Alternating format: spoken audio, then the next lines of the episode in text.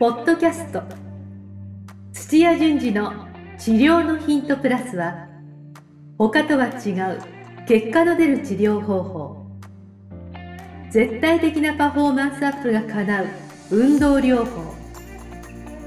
治療家が持っておくべき能力とその磨き方などについて土屋順次がリスナーの皆様からのご質問に直接お答えする番組です。本物の治療に挑戦する日本オランダ都市療法協会がお届けします。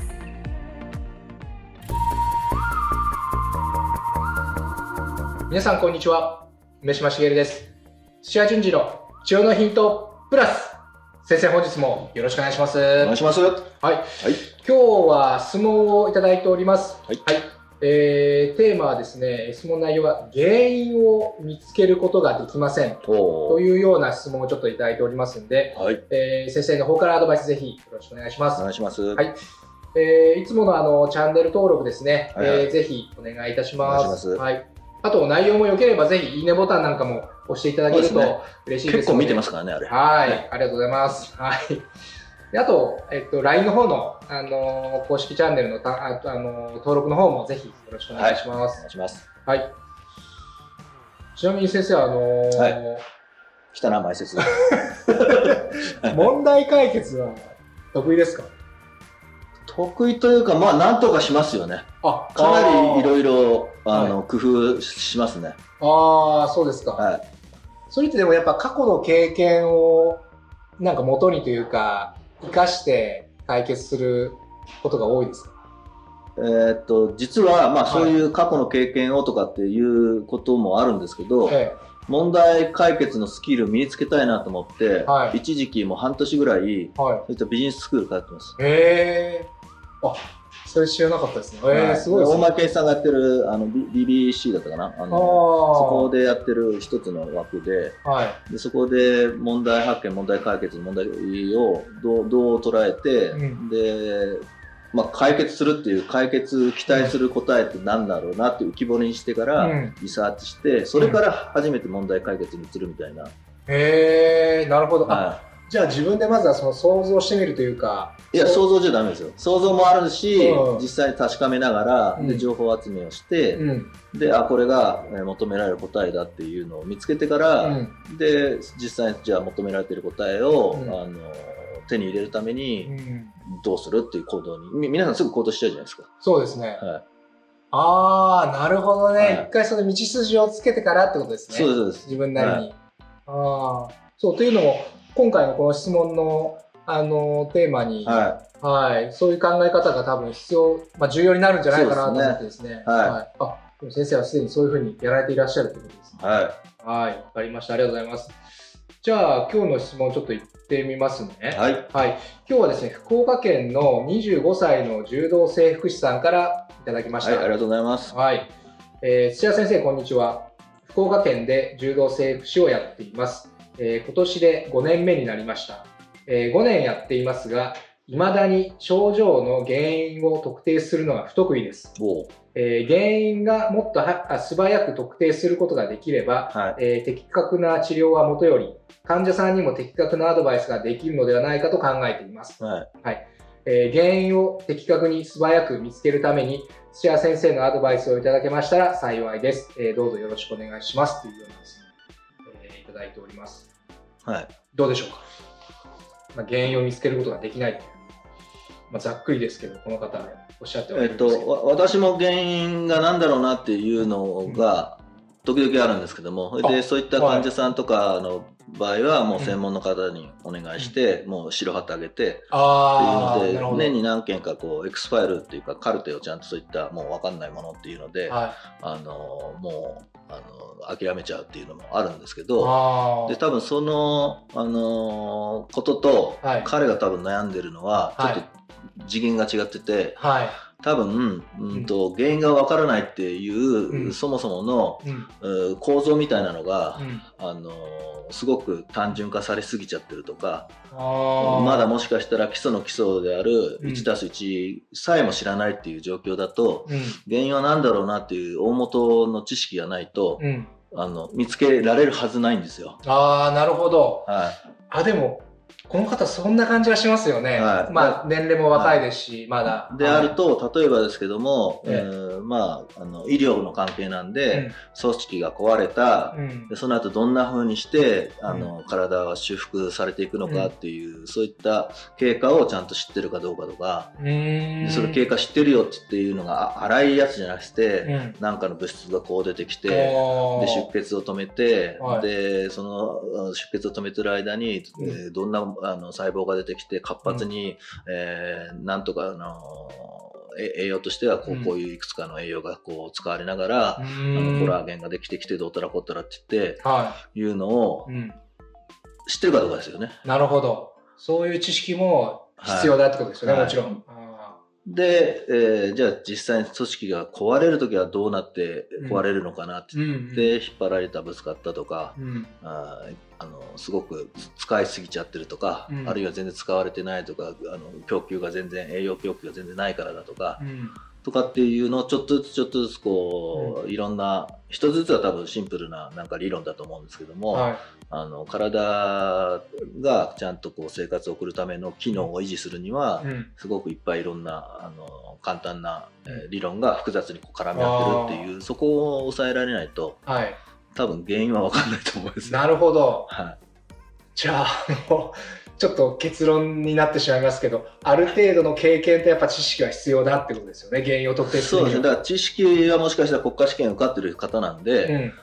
昔、まあ、まだ5年目か、はいあの、5年前には、うんはいはい一応はちょっと入ってるはずなので、うんそれと実際の臨床で、うん。の経験のところで、あのそれをすり合わせたりとか、うん。うん。あるいは原因はこれだっていうね、あの仮説を立てた時に、うんうん治療をこう当てはめた時にうまくいったいかないっていう経験をうん。何度繰り返してるかとかっていうのになってくるとは思うんですけどね。なるほど。はい今先生がおっしゃられたその仮説を立ててみる仮定してみるっていうのが、あのさっきの前振りの冒頭にもちょっと、はあのおっしゃられましたけど、い。はそこって結構大事い、なんですね。大事です。仮説立てない人多いんで、あー。もう、あの、打撲、圧迫で何々するっていうのも、イイコール式でうん。常に同じ治療しちゃうから、そあーなるれじゃなくて、うん。もっとちょっと細かく、ううより、まあ、早く治すために違う工夫をしてみるとかっていうところで、えーおそらくもしかしたら、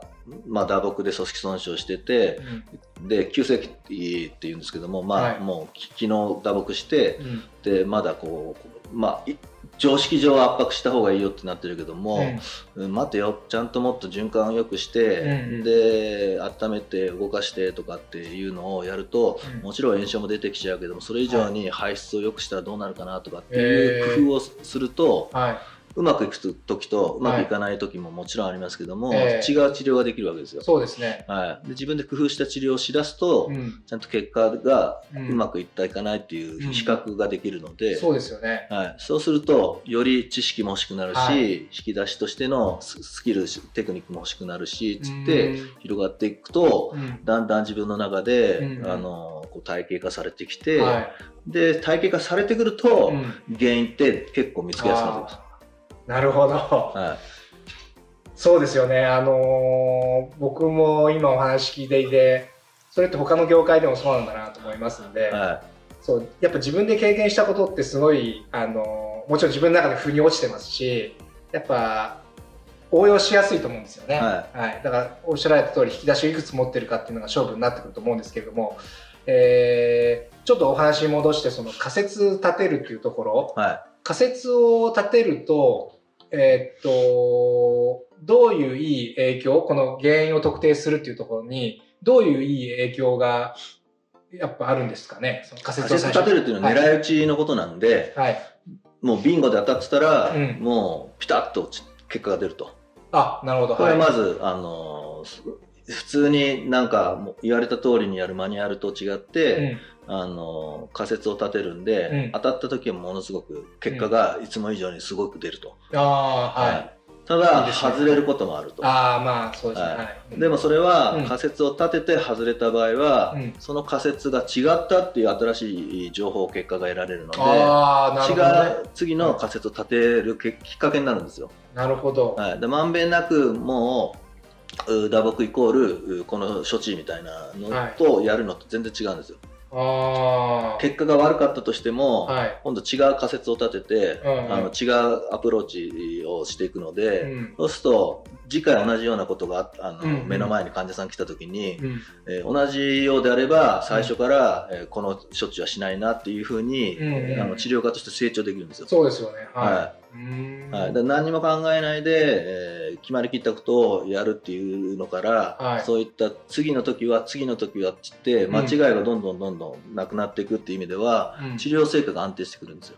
へえ。あ、やればやるほど。やればやるほど。ああ。なんかわかりますね。。はいうーんでそこのメリットは大きいですよね。ただずっとあの言われた通りにやってるっていう人は、えもう5年もそう考えながらやってる人と比べたらもう運命の差になってああ、なるほど。ます。はい、うーんちなみに先生はその最初仮説を立てるっていうふうにおっしゃいましたけども、はい何個ぐらい仮説立てるものですか？なんあ一人の患者さんあ、がそうパーですそうですそうです、ッと来た時に。まあ、症状にも多分よると思うんですけれども。症状とかにもかなりよりますけども、はい。5個10個は。そんなにですか？立て立てるというか2 3個ぐらいえーと原原因が 1, 個のことなんてないので、うん。相互になんかいろんな、あのー仕組みが影響し合うからで一番影響度が大きいものを潰す、潰すというか解決すると、はい。大きく、あのーまあ、改善の方に進み出すっていう感じで言うと、はい。複数う絡み合ってる要因が、はい。まあ原要因っていう言い方しますけども、うん。それぞれ、まあ、原因といえば原因なのでうん。どれからやろうかなっていう感じになるから、まあ5個10個はいつもおこれも構ですね。関わってるなこれも関わってるなあこういうふうにえーなるとこうなるっていうもうあのやり方をいくつも持ってますよね。ああそれで一番影響度があこれなんじゃないかなっていうものからやっていくってやってみます。す。大体あのつうまく治ってないっていう時は、うん。負のループっていうんですけども、うん。体の仕組みのところ、うん。治療経過のところ、うん。えー自律神経のところ、うんあとは、えーっと重力があるので物理的なところ、そうであと心が必ず関わってくるので自律神経との延長で、でメンタルのところって言って、ええ簡単に挙げるだけで5つあるんですよ。でそれがさらに枝分かれしてるからものすごく数あるんですごいですよね。はい、で人によっては、うん。体を触らずにメンタルのことをやった方がいいなっていう人もいるわけですよ。そうすると自律機能が戻ってきてうん。日常生活のしし刺激が塩梅よくちょうどいいとなってくると、うん。今度はあの治っていく方に回っていくので、うん。そうすると体を触るよりもうん。もう話聞いてあげてへで心のケアをこうしてあげた方が良かったりとか、うん。人によってはうん。日常生活乱れてる人は日常生活の相談でもう的確にこう、週1週間のルーティンを作ってあげたいとかっていう、うん。そこがいい人もいるし。なるほど。はい、直接触る人もいるいいあの触った方がいいっていう人もいれば、うん。あのトレーニングをした方がいいとかっていう人もいるし、運動のあの仕方をねあのうん。体の重心の位置を変えた方がいいとかっていう人もいるしって、うんもういっぱいありますよ。そうですね。今、10個じゃもう聞かないですね。はい、聞かないです聞本かないはい。えー。っていうぐらいに本当はあのどんどんで出れるぐらいじゃないと、うんあのこの方が求めてる原因はどれかななんていうふうには見えないと思うんですよ。確かに。はい、運動連鎖だけとかえあのもう何でもかんでも 治りにくいのはメンタルだって言ってるぐらいじゃ全然あ浅はかなんでなるほど。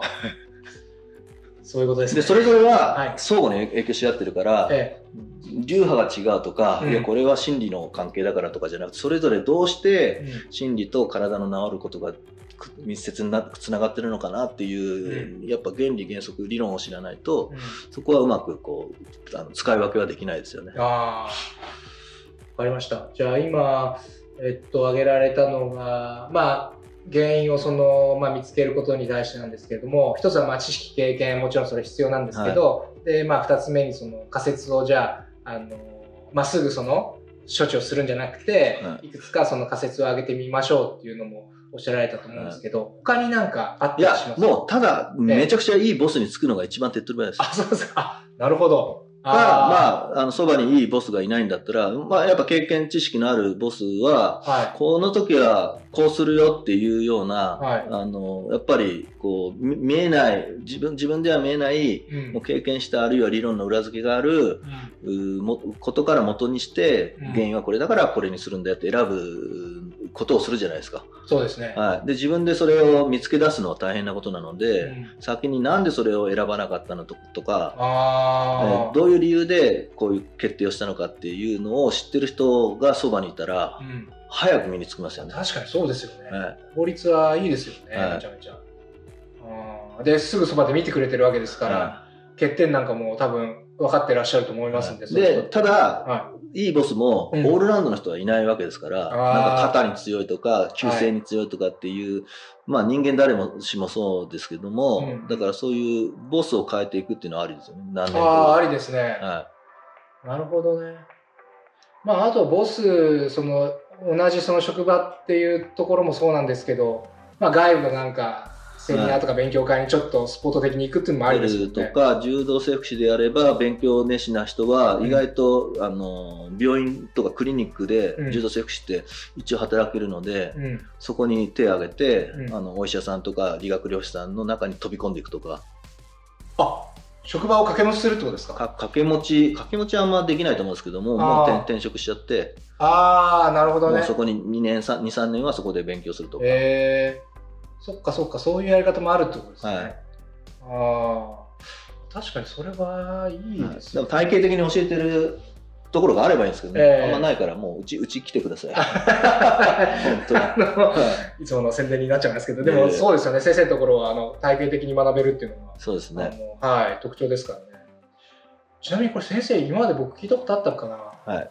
先生はそういう影響力のあるボスになんか、ついたことってあったんですか？ありますあります。それはスポーツであれば、オランダサッカー協会のあの、はいチーフのトレーナーだったりとか、あ、ちょっとおっしゃってましたね、はいそういえばそれ。はいで、向こうの総合病院の、あの、がんに強い先生だとか、へえ。えーテニスの、あの、テニスセンターの中でやってる治療院のある先生とか、ああ、それもオランダの方ですか？オランダです。で、日本だと柔柔道整復師である技術を持った、あの、北浦和の先生だとか、へえ。はあ、やっぱいらっしゃるんですね。います何人かいらっしゃるんですい。いね。ますいます。で、あーえーやっぱ一人じゃないんですねやっぱりちょっと、あの、引き出しが欲しいから、ボディーワーク系の、うんあの、この技術を持った、うんあの人だとか、へえ。はいあ、やっぱ専門分野分野で。専門分野分野の中で、るあーまあ、そこそこの人のとこになるべく行くようにしてますね。ああ。